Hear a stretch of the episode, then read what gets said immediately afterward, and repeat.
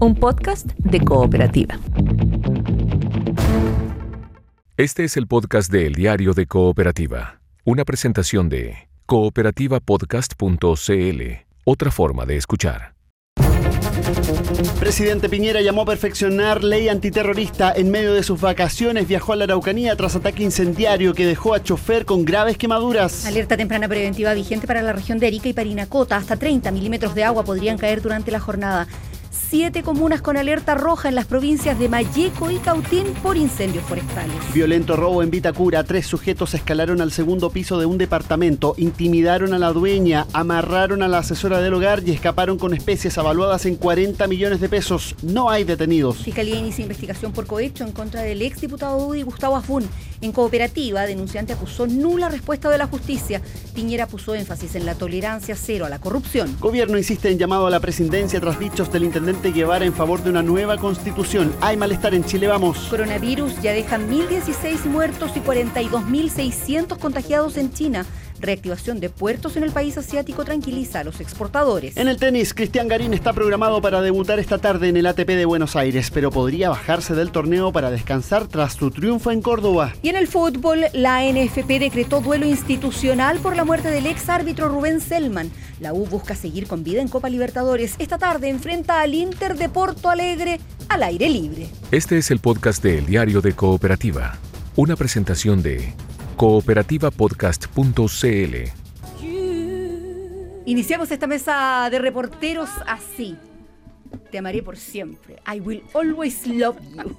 Con la inconfundible Whitney Houston. Molina que se ríe de mí en mi cara apenas está entrando al estudio. Qué manera de destruirnos la entrada con Whitney no, no, no, no, me reiría, no, no me reiría jamás de ti. Paula Molina, Valentina Goy, mesa de reporteras, buenos días. Bienvenidas, buenos días. Entramos con Whitney Houston porque hoy se cumplen ocho años, ocho años ya de la muerte de Whitney Houston. Un día como hoy, un 11 de febrero eh, del año 2012, fallecía ahí en California, en Estados Unidos. Ocho años, mira, ocho, cómo sí. pasa el tiempo. Mira, pasa el tiempo. qué voz, qué voz, qué momento. Lo que pasa es que la Paula Molina no tiene corazón. ¿Qué responde ante eso, Paula Molina? No, primero que sí tengo un corazón y es un corazón que se, que se duele mucho de Whitney Houston. Lo que pasa es que esta es una de sus canciones más, ¿cómo decir yo? Icónica, yo diría. Ah, mira, qué buena descripción. Sí. Yo te iba a decir como estentoria. Es como una canción que a mí me sorprende mucho en, en el alto, en el que En el llega y en el mensaje. ¿no? Yo te voy a amar para, Para siempre. siempre. Cuestión que ya a esta edad uno le empieza a parecer como menos... menos que, perdón, perdón por los amores de verano, eh, Valentina. Yo sé que tú todavía crees en el amor para siempre, pero a mí, como que. Pero a estas alturas para ti, observar, es- a estas alturas, estas canciones Mira, con pero- más distancia. Espera, espera. ¿Cómo? a estas alturas para ti es un cliché ese concepto, ¿no? Puede ser. Puede ser, No sí. podríamos hablar largo de lo que yo pienso del amor o no, pero no es el tema de este cooperativa. O sea, la- podría prefiero hacerlo porque por Dios que se puso interesante. ¿Cómo, cómo? La prefiero ante Danza Kuduro la canción de ayer. Ah, Ah, ah, ah, Usted mira, mira, sí, sí. lo escuché con No, no. Mira, mira. Mira, no, Da de para todas todo. maneras, gran cantante Whitney Houston, es efectivamente una gran voz y a mí me parece una, una historia muy triste desde el punto de vista que ella queda arrastrada en una, en adicción, claro, en la Sí. cual eh, sus más cercanos no colaboran, al revés, eh, no la ayudan a salir adelante, puntualmente la pareja que ella tiene, claro, para una persona que le canta el amor con tanto entusiasmo. como este momento.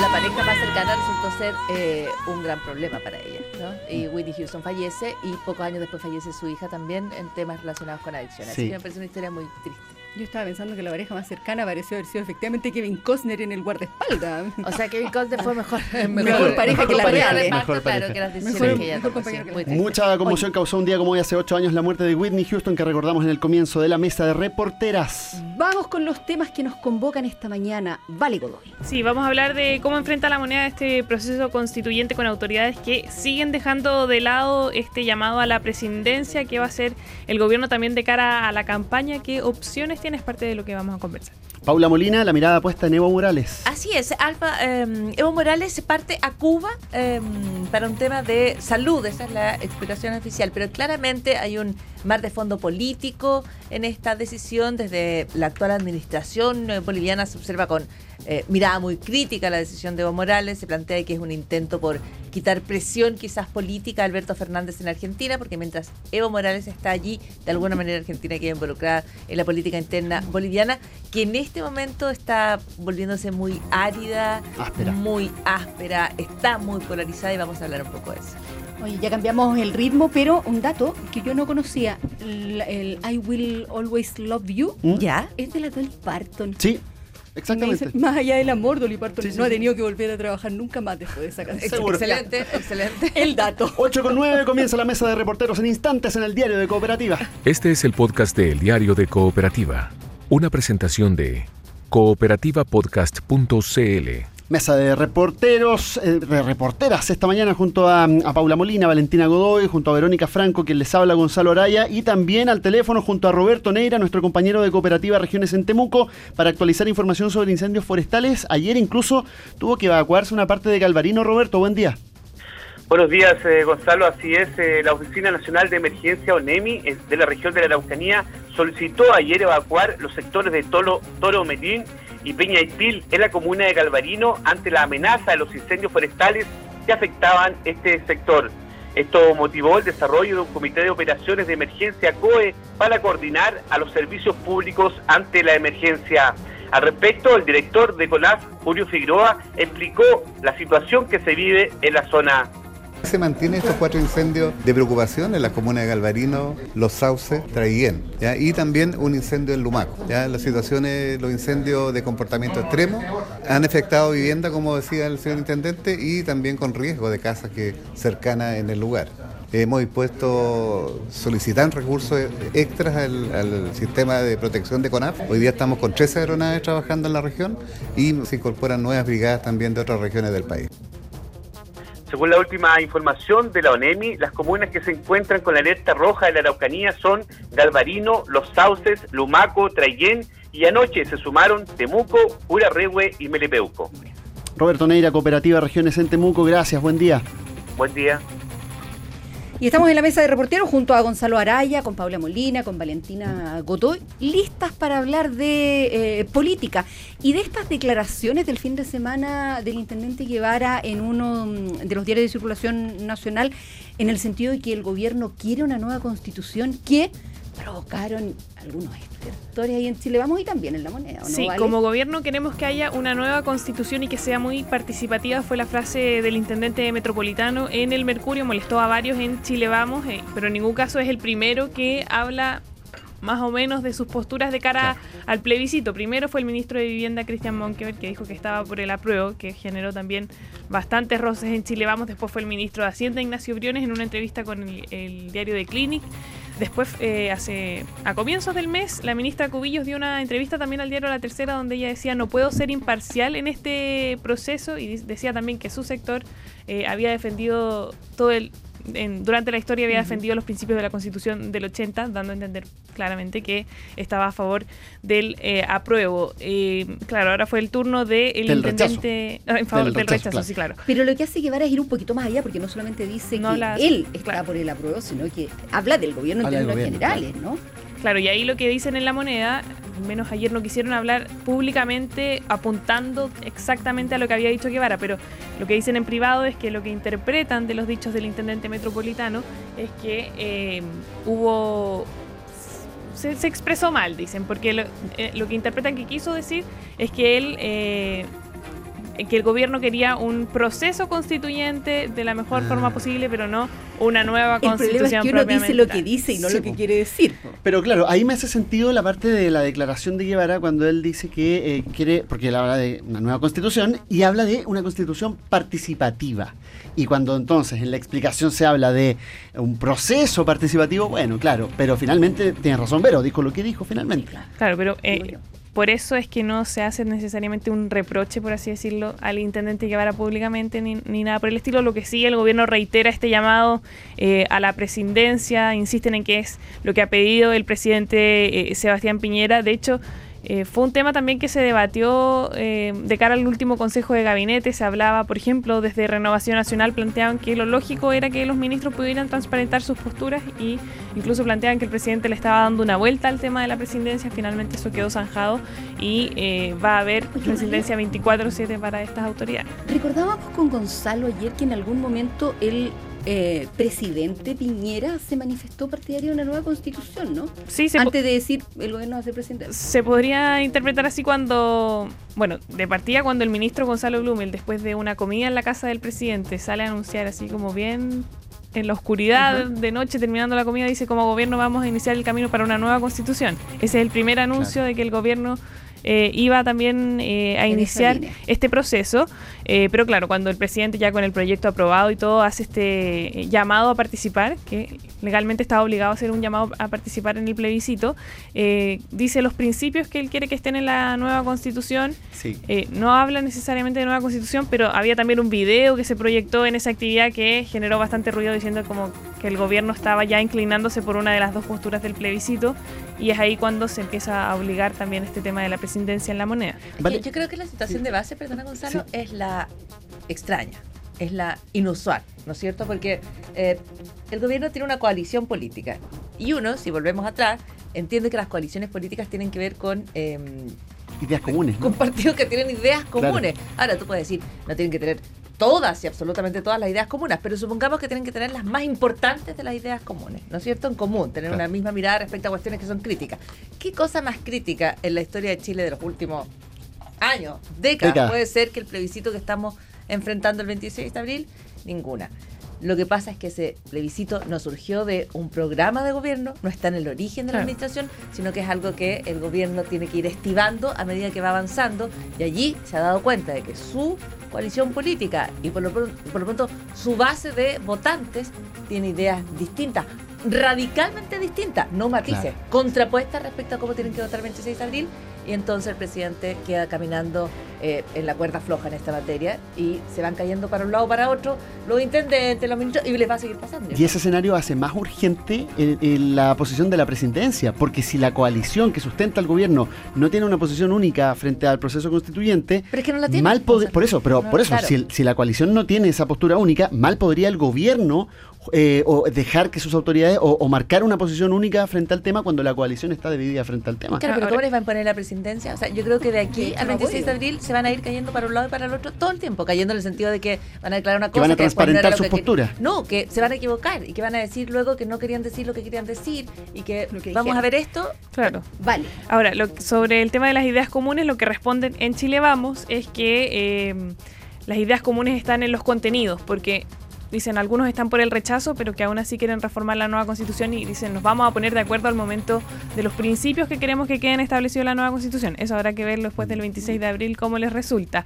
Eh, y claro, otra de las complicaciones que hay eh, cuando los ministros o las autoridades muestran sus posturas es eh, qué va a pasar después del 26 de abril cuando van a quedar un poco offside quienes hayan estado, Claro. por ejemplo, por el rechazo, si es que gana la opción eh, apruebo. Y sobre el tema de la presidencia, claro, el gobierno ha dicho que está trabajando en este instructivo, que eh, sería bastante sim- similar a cosas que ha dictado la Contraloría previamente, que no haya participación en las campañas durante los horarios de trabajo, por supuesto que no se involucren recursos públicos, pero esto es para los funcionarios en general. Porque se entiende que un jefe de servicio puede el domingo en la mañana ir a una actividad eh, en una campaña por el rechazo, pero no los ministros, subsecretarios, intendentes y probablemente tampoco los gobernadores. Ellos no podrían participar de campañas, por Es, ejemplo. es lo que se transmite en la moneda, que ellos tendrían que estar con una presidencia 24/7 precisamente por este tema de que eh, eventualmente podrían quedar ¿No marcados. tienen la sensación de que, como decía la Paula al principio, esto se le va a ir desbordando por un lado y por otro y por lo tanto el gobierno va a verse obligado en algún momento a, en vez de optar por la presiden- presidencia, a optar por la libertad de acción? Que a lo mejor también vale. A mí no Si me parece, no me parece poco sensato. Me parece que libertad de acción podría ser un camino. Lo que sí tiene que haber es estricto control de los supuesto, recursos públicos, total transparencia y no se puede estar utilizando ni el cargo, ni la influencia, Ni el ni los dineros, ni el tiempo, ni los autos, para, ni los correos electrónicos para mm, hacer eh, campañas Campaña. de propaganda. Eso está fuera de discusión. Pero yo creo que el tema de la, presiden- de la presidencia es una contorsión política que no sé si eh, se le puede pedir al, gobierno, no sé si van a poder hacerlo. Sí, y ahí, bueno, lo que ha dicho el gobierno es que su objetivo, ellos van a triunfar en el plebiscito con el tema de la participación, y ahí a lo que, lo que aspiran, lo hemos dicho también varias veces, es un 49%, que es equiparar la votación que hubo en la segunda vuelta presidencial, y en esa línea también el gobierno está eh, estudiando cómo va a participar eh, como, como gobierno en las campañas Claro. para fomentar la participación. Se habla de que sería un tema más eh, educativo, de información sobre este proceso, pero todavía no está claro, por ejemplo, si es que va a haber campaña televisiva. Ahí también eh, hay que ver si es que el Consejo Nacional de Televisión eh, determina que este es un tema de interés público. Uno supone que Sí. sí, porque es una ley que está aprobada y que es un plebiscito nacional, pero eh, son todos temas que todavía no están zanjados y que deberían empezar también a zanjarse pronto. ¿Se podrá, ¿Se podrá establecer una, una línea divisoria entre el hacer campaña eh, de manera activa, con actividades concretas, eh, apariciones, qué sé yo, versus el dar una opinión? ¿Se podrá establecer una línea divisoria ahí? No es decir, a que a lo mejor... opinión Que, que- a lo mejor administrativamente se determine que los ministros, las autoridades no puedan hacer campaña, pero que eso no limite a lo mejor eventualmente la libertad de opinar en una entrevista, de entregar su posición. Depende en qué calidad opina. Es que Porque sí. si te están entrevistando como eh, ministro de eh, Asuntos Regionales, Gonzalo Raya, que tú bien podrías ser, em, y tú estás teniendo esa, eh, ese espacio en esa función, es Bueno. distinto a que tú en tu casa opines, digamos. Claro, desde ese punto de vista la respuesta sería no, porque el cargo lo tiene 24-7 la persona que lo ostenta. Digamos. Además, no estamos planteando que 24/7. opinar en la casa, si todos Oye. somos libres de opinar en la casa y seguramente Sí. ante los amigos, cada razón. Ministro ha dicho yo voy a rechazar o yo voy a aprobar o yo estoy esperando marzo, como dijo el ministro Sichel públicamente. Estoy esperando marzo a ver qué es lo A que mí- hago. Esa es una buena respuesta. Eh, Es la no, más no fácil, estamos hablando de hablar delante de los amigos de la familia, estamos hablando de plantearlo públicamente. Claro, hasta qué, hasta dónde llega la libertad de opinión y eso cruza a ser propaganda.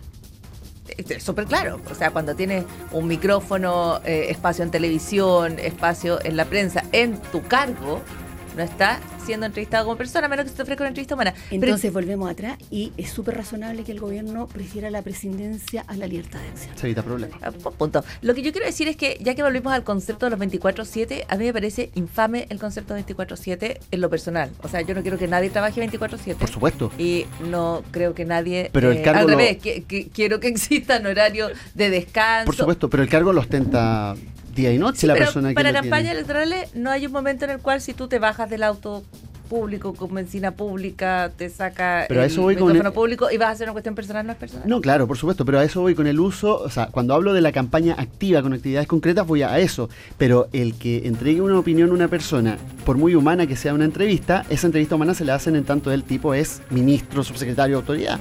Si no lo fuera, como- probablemente como- no le harían esa Probablemente entrevista. tiene que ser como se hace frente a, la- a las campañas. Pero hay una cuestión política que a mí me parece además un poco más sabrosa, solo cortito, cortito.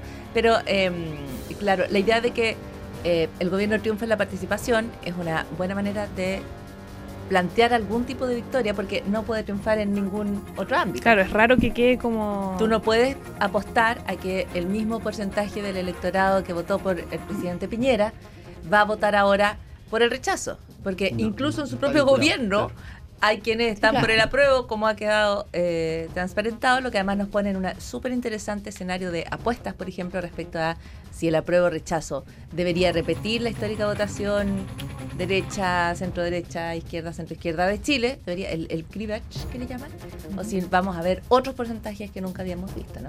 O sea, en Chile estamos entre el sí y el no. Porcentajes tipo, tipo, claro, y Claro, a volver a eso, el plebiscito del me refería- 88. Perdona, pero si vamos a volver al plebiscito del 88, ¿no? Donde la derecha llega hasta el 40 y... Tres. Eh, Tampoco así, bueno, pero llega por ahí 52, un poquitito más 43, allá, 52. claro, y eh, la centro izquierda llega al 52, o si vamos a ver algo totalmente distinto. Paula Molina, ya que estabas hablando tú, cuéntanos qué pasa con Evo Morales que se fue a Cuba por motivos de salud. Claro, se va a Cuba por motivos de salud, lo cual por un lado tiene una, mm, una cuestión que parece sensata, ¿no? Muchísimas personas de muchísimos colores políticos en Chile han partido a Cuba para buscar allí un eh, servicio de salud que es público y que eh, tiene un desarrollo que es eh, bien importante, que ha sido así bien importante. Recordemos, los índices de salud en Cuba son bastante buenos, igual que otros, ¿no? Pero aquí hay un trasfondo político y también hay un espacio donde Cuba podría servir como un espacio quizás más ad hoc para el expresidente de Bolivia, Evo Morales, quien se encuentra em, en Argentina en este momento, generando una, eh, podría pensar uno, una situación política de roce por lo menos con la actual administración boliviana. ¿no? Eh, lo que dice el gobierno de Bolivia y los exfuncionarios de gobierno de Bolivia y quienes están, como decíamos, en un ambiente súper polarizado, los opositores de Evo Morales dicen en Argentina le está causando un problema, en Argentina incluso puede haber presiones desde organismos financieros internacionales que no le van a dar préstamos a Alberto Fernández si es que Evo Morales sigue allí en su país. De hecho, por estos días había reuniones del FMI con el presidente argentino para resolver el tema. Exactamente, exactamente. Pero eh, yo recuerdo siempre, no sé si has visto algunos memes donde un gato toca justo la pantalla y hay un gol en la tele. Que dos cosas pasen al mismo tiempo no significa que estén relacionadas. El gato no es el que marca el gol en la pantalla y que Evo Morales esté allí y estén negociando con el FMI, no significa que el FMI haya pedido que Evo Morales se fuera a Cuba para dar el préstamo. Esto es porque así de em, áspero está la conversación eh, política en Bolivia, cuestión que no nos augura nada bueno en términos de cómo se pueden resolver las enormes diferencias que hay allí y la necesidad de generar un proceso que termine con un gobierno que sea plenamente democrático y se inserte en la conversación regional. Como sea, Evo Morales parte a Cuba y según sus opositores, esto le debería dar más espacio a Alberto Fernández, que habría tenido esta incomodidad con el presidente o expresidente de Bolivia en su territorio. Eh, ya, pues está con, ya está con asilo. Sí, pues está como refugiado. y, y las críticas respecto a su estatus de refugiado es que aún así él hace campaña que es verdad. Aún así, él se inscribe como candidato al Congreso, cuestión que también es verdad, y que uno puede observar está como al borde de lo que uno considera legítimo una persona que está en calidad de refugiada. Pero yo creo que todo esto forma parte de un proceso em, de, crisis política muy agudo que surge desde eh, la salida de Evo Morales, que ya, que ya sabemos estaba muy cuestionado por haber eh, torcido las elecciones, como acredita la OEA en el interés de quedarse en ese cargo, mm. pero eh, que también es expulsado del país en un proceso que no es, o sale de su país en un proceso que es de amenazas, que es muy violento. Cuando uno lee crónicas de lo que ocurre, cortito, internamente en Bolivia, la verdad es que son eh, pavorosas. O sea, lo que se hizo en Bolivia fue que en el marco de las divergencias políticas, derechamente se armaron grupos de personas que iban a buscar a los exfuncionarios de gobierno a la casa, que eh, los amenazaban constantemente, o sea, esta cultura de, la funa que tanto preocupa, que tanto revisamos, em, en Bolivia tomó un cariz dramático, prácticamente de purga, muy buen término, Verónica Franco, eh, durante todo el proceso de eh, salida. De... Ahora, Evo Morales en este contexto está acorralado al final, porque eh, él eh, está, tiene que estar en Argentina, por acá verá, veré, veremos cuándo pueda volver a, Bolivia, eh, pero esa incomodidad que tú relatabas que generó en Argentina, también la generó antes cuando estuvo en México, cuando utilizó, digamos, la invitación del presidente López Obrador, pero internamente en México López Obrador también le generó una fuerte crítica por la utilización finalmente de recursos públicos para recibir a un, a un expresidente boliviano. O quizás tú, yo creo que no es, no es tanto eso porque tú, el derecho a refugio, yo creo, y el asilo contra la opresión es una cuestión que yo creo que dignifica a los países. Está vigente, pero... Más complicado es que tú veas que la persona que acoge está haciendo política activa contra el gobierno en ejercicio en el otro país y en ese sentido se te puede generar un problema. De hecho, Evo se viene de México a Argentina para poder generar una actividad más fluida en ese sentido también, más cercana a Bolivia. Oye, solo para precisar, andábamos con nuestra la memoria bien perdida Paula con las cifras del plebiscito. Del total de votos válidos, el resultado fue 44,01 por el sí, 55,99% por el no. Es que ya le habíamos bajado mucho al no, ¿viste? Del total de votos escrutados, el sí obtuvo en el 88 43,01% y el no 54,70%. Muchísimas gracias, la auditora, auditor que corrige. Y lo que nos planteábamos era, y lo que nos planteábamos era si en el plebiscito de abril de alguna manera se va a, mm, a a dar ese mismo que redondeando las cifras. Esa misma tendencia, esa misma correlación de fuerza. Claro, decíamos que no, pero eh, yo creo que esa es una cuestión que estará por verse. Hacemos una pausa en esta mesa de reporteros junto a Gonzalo Araya, a Valentina Godoy, a Paula Molina. Ya estaremos hablando de la situación que se ha vivido en los últimos días en la Araucanía. Este es el podcast de El Diario de Cooperativa, una presentación de cooperativapodcast.cl Pasamos las ocho y media de la mañana y estamos en la mesa hoy de reporteras del Diario de Cooperativa con Paula Molina, con Valentina Godoy, Verónica Franco compartiendo esta mañana eh, hasta las nueve aquí en el Diario de Cooperativa. Y sumamos a esta hora la conversación al intendente de la región de la Araucanía, Víctor eh, Manoli. ¿Cómo está, intendente? Muy buenos días.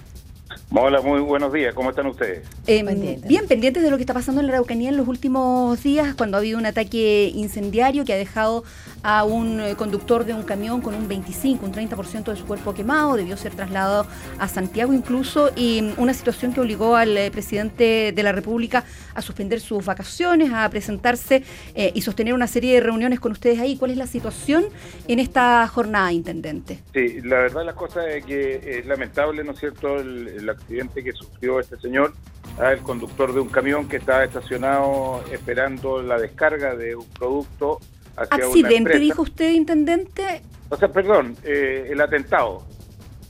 Ah, el atentado que sufriera, ¿no es cierto? Pero se tomaron todas las precauciones del caso para recibirlo en el hospital de Victoria y posteriormente con el Servicio de Salud Araucanía Norte se trabajó para conseguir el traslado a la posta central de Santiago, donde fue recepcionado el día domingo, de, perdón, el día lunes de madrugada alrededor de las 2.40.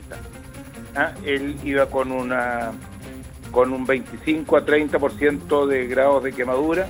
Según la información que eh, me entregó el Servicio de Salud, habría llegado en el momento en buen estado. Intendente, ¿diría usted que acá hay un eh, resurgimiento de hechos violentos en la Araucanía o eh, este contexto, esta situación se mantuvo siempre en estos últimos meses, particularmente después de, octubre? Bueno, la verdad de las cosas es que había bajado un poco en intensidad, pero hemos tenido estos últimos días algunos ataques, ¿no es cierto?, que están siendo investigados, hemos hecho las denuncias correspondientes y estamos sin, temor de perseguir a estos delincuentes que están haciendo y, generando el terror aquí en la zona. Ayer Gloria Navellán, que es la eh, vocera de la Intergremial, que es vocera además de los agricultores de Victoria y Mayeco, decía que eh, el presidente Sebastián Piñera había elegido con pinzas eh, con quienes se reunía y con quienes no en la región. Habló de una región abandonada. Eh, que, la visita del presidente era un show mediático. ¿Están rotas las relaciones entre el gobierno regional y la intergremial en este momento ahí en la Araucanía, intendente? Al contrario, yo tengo muy buenas relaciones con todos los gremios ¿ah? y con todas las personas. De hecho, eh, aquí no se elige con pinza. Lo que pasa es que ayer, por ejemplo, nos reunimos con la Asociación de Transportistas del Sur, ¿no es cierto? Eh, analizando justamente estos temas. Ahora, si la señora Gloria cree que en cada oportunidad tiene que ser ella la invitada, ¿ah? creo que está equivocada porque los gremios también tienen sus representantes. Además, nos, reunimos con algunos emprendedores ¿ah? y posteriormente con la policía para hacer justamente estos análisis y el presidente muestra la mejor intención, no es un show mediático. Posteriormente tuvimos una una reunión de gabinete con todos los alcaldes y del sector, ¿no es cierto? Y los Ceremi, donde él se comprometió y la verdad de las cosas que yo veo tremendamente comprometido al presidente con la región de la Araucanía y fundamentalmente con las autoridades que él ha designado. De todas maneras, la dirigente Gloria Navellán insiste en que ustedes son una región abandonada, eh, que eh, no hay soluciones, dice ella, a absolutamente nada en la Araucanía. Miren, la verdad las cosas es que yo discrepo un poco de mi amiga Gloria Navellán, la conozco muchísimo, tengo la mejor relación con ella, pero no estoy de acuerdo con algunos de sus comentarios. En algunos puede tener toda la razón, pero en esta oportunidad no estoy de acuerdo con lo que ella plantea. Oye, Intendente, eh, en, el tratamiento de, los eh, hechos que tienen que ver con la violencia en la Araucanía y con el desarrollo de la zona, ¿el plan Araucanía eh, está muerto, desechado? No, al contrario, el, el presidente está demasiado interesado en que el plan Impulso siga adelante, ¿no es cierto? Hay 628 proyectos, ¿no es cierto?, comprometidos, hay 8 mil millones de dólares en inversión, hasta el momento se han realizado más de 120 eh, eh, proyectos realizados y terminados y se espera que los otros 500, ¿no es cierto?, están en pleno proceso de desarrollo. Además, se van a construir hospitales, entre ellos el de Padre de las Casas, que fue una de las visitas que desarrolló ayer el presidente, donde constató el 99% de avance en esta obra. Posteriormente tenemos el hospital de Angol, que también está recepcionado por la empresa, están solamente revisando los últimos detalles esperamos que esos dos hospitales de aquí al mes de octubre estén operativos, porque además dejó instrucciones que se eh, dispusieran los, recursos, eh, los recursos, que se agilizaran, ¿no cierto?, las transferencias para poder contratar personal, pero además también producirse toda la compra del equipamiento. Intendente, em, quiero moverlo a un, a un tema que ha estado y que sigue hoy en las noticias y que tiene que ver con las denuncias de un sistema para exigir coimas en obras públicas en, en la Araucanía. Los antecedentes que trae hoy el diario El Mercurio dice que los primeros antecedentes sobre estos eventuales cohechos y tráfico de influencias al interior del MOB, que involucrarían a un contratista de dicha repartición, al ex diputado Udi Gustavo Asbun y a través de él al ex subsecretario del MOB y actual ministro de Economía Lucas Palacios, comenzaron a conocerse a lo menos varias semanas antes de la denuncia que hizo en octubre el ex intendente de la Araucanía, Jorge Aton, que da origen a la investigación de la Fiscalía de Alta Complejidad de la Araucanía. Eh, ¿Qué antecedentes tiene usted respecto a eso? Eh, en, ¿Cuánta información tenía? Ya que se trata de una acción que ya estaba en la investigación de la Fiscalía y que había surgido por esta denuncia del ex intendente. Bueno, lo que yo tengo entendido de que había una denuncia en la Fiscalía de Alta Complejidad, pero además también el presidente lo manifestó ayer, tolerancia cero, y yo he estado pidiendo informes siempre a la Dirección de Vialidad y al Ministerio de Obras Públicas a través de su CEREMI, y la verdad las cosas es que estamos investigando cualquier hecho de corrupción que se pueda producir, y le garantizo de que cualquier hecho de esta naturaleza va a ser sancionado de forma inmediata. Además, hoy día usted ve contradicciones entre las personas mencionadas en estos hechos, tales como el, ex diputado Abun con el contratista de, obras públicas, Fulgeri. el señor Fulgeri, y la verdad las cosas es que aquí hay un hay una, una venganza probablemente producto de que a él se le terminaron unos contratos porque había incumplido, pero además también se le hicieron efectivas las garantías que él tenía. Ah, ¿usted le cree a Bun entonces, intendente? No, yo no le creo a Bun, al contrario. No, no, no, yo no le estoy creyendo a nadie. Yo eh, lo que espero... ¿Cómo habló de venganza? Bueno, lo que pasa es que cuando se hace una denuncia, ¿no es cierto? La persona que se siente afectada, que en este caso es el contratista, indudablemente que él tiene que salir a defenderse. Ah, ciertamente, pero es, distinto decir... No es una cosa que yo lo dé, no es una cosa que yo lo dé por hecho, porque como se está investigando, yo lo que digo, cuando, cuando entra usted en un juicio, ¿no es cierto?, vienen los dimes y diretes y las verdades pasan a ser mentiras y las mentiras pasan a ser verdades. Ah, pero la denuncia dice que Aspun habría cobrado por interceder ante Palacios eh, 30 millones y que el empresario eh, negó haber pagado esa, esa cifra. ¿Es distinto si usted cree que estamos frente a la eh, denuncia por venganza de parte de un contratista y que todo se hacía conforme a la legalidad en el MOB? ¿O que existe corrupción, como está apuntando el presidente Sebastián Peñera? ¿Qué es lo que usted cree que, existe? puede que yo me haya expresado mal y no por eso ah, usted se tome eh, literalmente las palabras. Yo lo que estoy diciendo es que aquí hay una denuncia, no está probado el delito.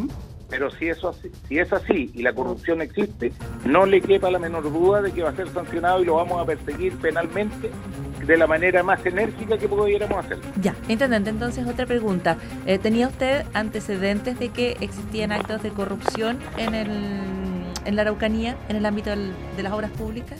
La verdad que siempre han existido denuncias acá en la zona ¿ah? y desde que yo asumí he estado tratando de investigarlas ¿ah? y además eh, tenía conocimiento de que había una denuncia en la Fiscalía de Alta Complejidad, lo que nos da una tranquilidad eh, de que se está haciendo lo que se debía hacer. Intendente, y mientras tanto eh, no hay funcionarios suspendidos, hay tranquilidad de que estos hechos no puedan, no estén repitiéndose en, en otras formas, en, por ejemplo, en la Seremía de Obras Públicas.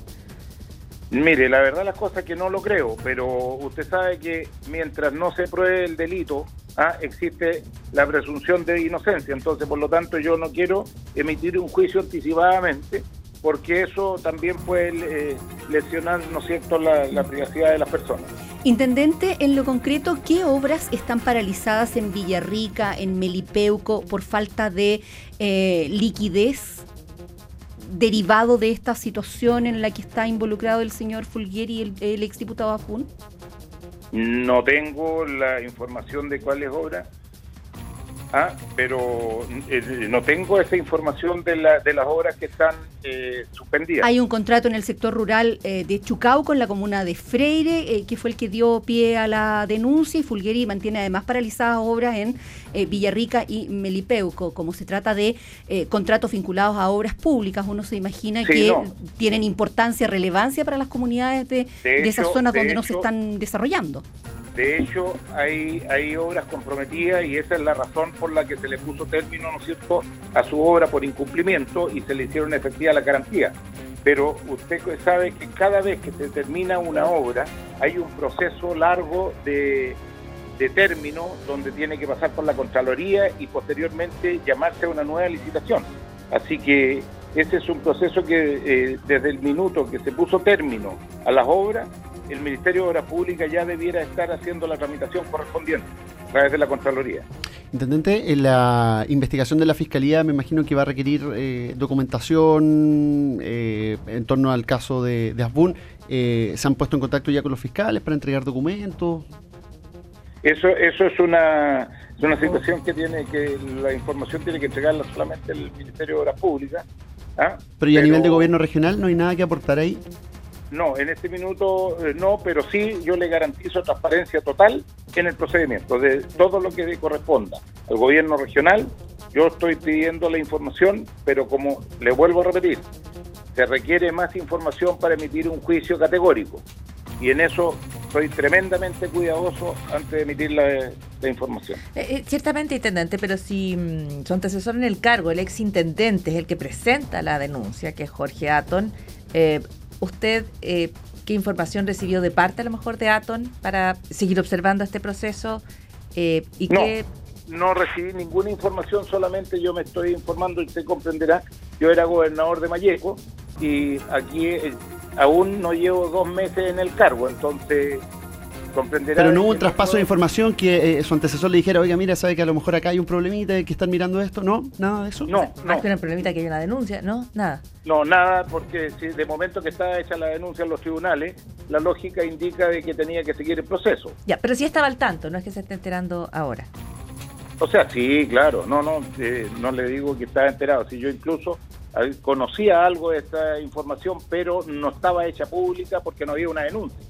Usted habló hace un ratito de em, varias eh, informaciones respecto de em, problemas, ¿verdad?, con contratistas de obras públicas en la región.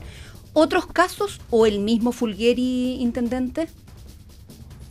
Sí, no, hay otros, pero lamentablemente no le puedo decir cuál porque estamos tratando de, investigar también si hay algunas otras, digamos, denuncias que pudieran eh, ser acreditadas como delito. ¿Investigando ustedes o entregada ya la información a la fiscalía? No, no, no, nosotros estamos haciendo la investigación, pero le vuelvo a reiterar, nosotros vamos a, hacer, a tener tolerancia cero, absolutamente tolerancia cero, o sea, de eso le doy plena garantía.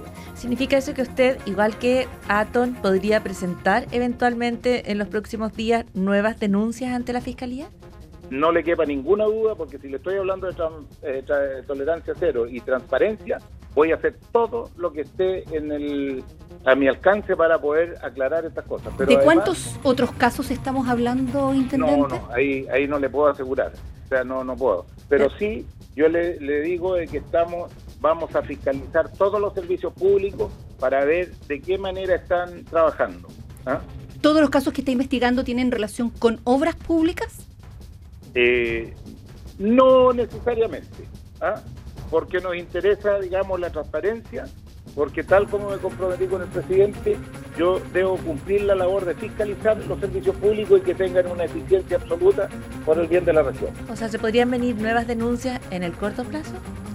No, no sé si pudieran venir, porque usted sabe que mientras no se acredite el delito ¿ah? o no se acredite algo, no puedo no puedo darle más detalles, porque ¿ah? porque además que esta es una región tremendamente grande y extensa, y comprenderá que es muy difícil tener el 100% de la información. Es el intendente de la Araucanía, Víctor Manoli, conversando esta mañana con el diario de Cooperativa. Eh, intendente, muchísimas gracias. A que tenga un buen gracias. día. Hasta luego. Gracias a usted igualmente. Este es el podcast de El Diario de Cooperativa, una presentación de cooperativapodcast.cl. WhatsApp cooperativa más 56978880770. Hola, buenos días. Buen día. Sergio Maldonado les saluda. Bueno, de un sentimiento y mi pésame a la familia de Selman por su repentina partida. Yo estuve con él en el partido que fue su último partido arbitrando el domingo. A las 6 de la tarde nos despedimos y me encontré con la noticia en Santiago. Mis sentidas condolencias a la familia de Rubén Selman. Rubén Selman, árbitro chileno que falleció ayer. Muchos lo han sentido, Rubén Selman. Parece que era un hombre Tipo muy, querido. respetado, muy respetado, muy querido. Sí. que de- dejó su, su huella en los 90 y en los 2000 en el arbitraje chileno y, y muy querido también. Muy querido. Hizo su de- debut en el profesionalismo en 1992. Ex juez eh, FIFA, falleció ayer a la edad de 56 años. Rubén Selman, muy joven, un ataque cardíaco. Ustedes pueden seguir, por supuesto, durante toda la jornada eh, comunicándose con nosotros. Estamos en el WhatsApp más 56978880770. Estamos también hoy con el hashtag cooperativa Te Suma. Hasta acá la mesa de reporteros de este día martes. Paula Molina, Vale Godoy, muchas gracias. Que estén bien. Se te hizo cortito. Hace Estuvo- minutos estábamos escuchando a Whitney Houston. estuvo y ya buena la estamos conversa. despidiendo la Paula Molina sin mañana. corazón. Ustedes ya la conocieron hoy. Pero Sin sí. corazón, pero con entusiasmo. Ya. Nos volvemos a escuchar mañana. Eso, Mañana sin falta. Gracias, Chao. Chao, Vale. chao, chao. Oye, dificultades en el tránsito. eh, desde Valparaíso se informa del volcamiento de un vehículo menor eh, en, la, mm, en la ruta Las Palmas, en la rotonda Simón Bolívar. Hay restricción de pista en dirección a Viña ah, del Mar. Precaución ahí en Las Palmas, en la zona alta de eh, Viña del Mar. Y en eh, el plano, aunque no lo llaman así en Viña, eh, eso es en Valparaíso, pero en la zona más plana hay un camión detenido en la Avenida Libertad al llegar a 1 Norte en dirección al centro de la comuna. Sí, sí, sé que no es el plano de Viña del No, está bien, se Plano entiende. de. Se entiende, se entiende. pero también hay una zona plana en Viña. Ya, eh, en un eh, momentito nada más el resumen de las noticias más importantes acá en el diario de Cooperativa. Este es el podcast de El Diario de Cooperativa, una presentación de cooperativapodcast.cl. Fiscalía inicia investigación por cohecho en contra del exdiputado UDI Gustavo Afún. En cooperativa, denunciante acusó nula respuesta de la justicia. El intendente Víctor Manoli dijo que se están investigando otros casos.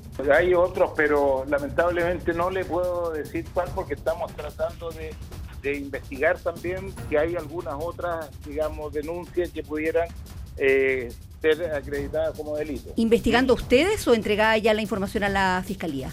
No, no, no, nosotros estamos haciendo la investigación, pero le vuelvo a reiterar, nosotros vamos a, hacer, a tener tolerancia cero, absolutamente tolerancia cero, o sea, de eso le doy plena garantía. ¿Significa eso que usted, igual que Aton, podría presentar eventualmente en los próximos días nuevas denuncias ante la Fiscalía? No le quepa ninguna duda, porque si le estoy hablando de eh, tolerancia cero y transparencia, voy a hacer todo lo que esté en el, a mi alcance para poder aclarar estas cosas.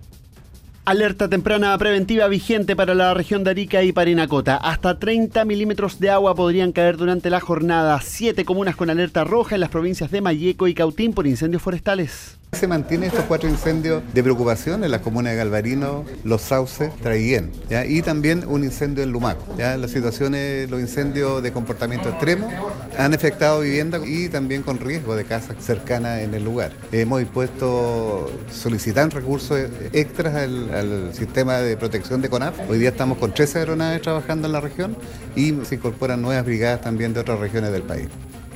Gobierno selló un acuerdo con los bancos para entregar facilidades a los clientes que reparten créditos de consumo. Lo revisamos con el economista Alejandro Alarcón.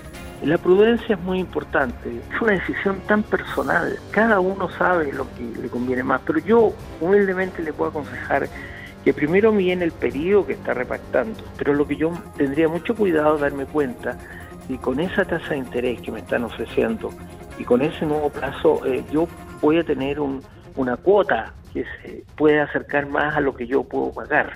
Esta madrugada, violento robo en Vitacura. Tres sujetos escalaron al segundo piso de un departamento, intimidaron a su dueña, amarraron a la asesora del hogar y escaparon con especies avaluadas en 40 millones de pesos. No hay detenidos. Estos individuos intimidan con un arma blanca a la asesora del hogar, amarrándola con una prenda de vestir, ingresando hasta el dormitorio principal, registrando los muebles y registrando el closet, sustrayendo distintas especies electrónicas y dinero en efectivo. El avalúo es de 40 millones de pesos. Computadores, teléfonos celulares, dinero en efectivo y joyas. Coronavirus ya deja 1.016 muertos y 42.600 contagiados en China.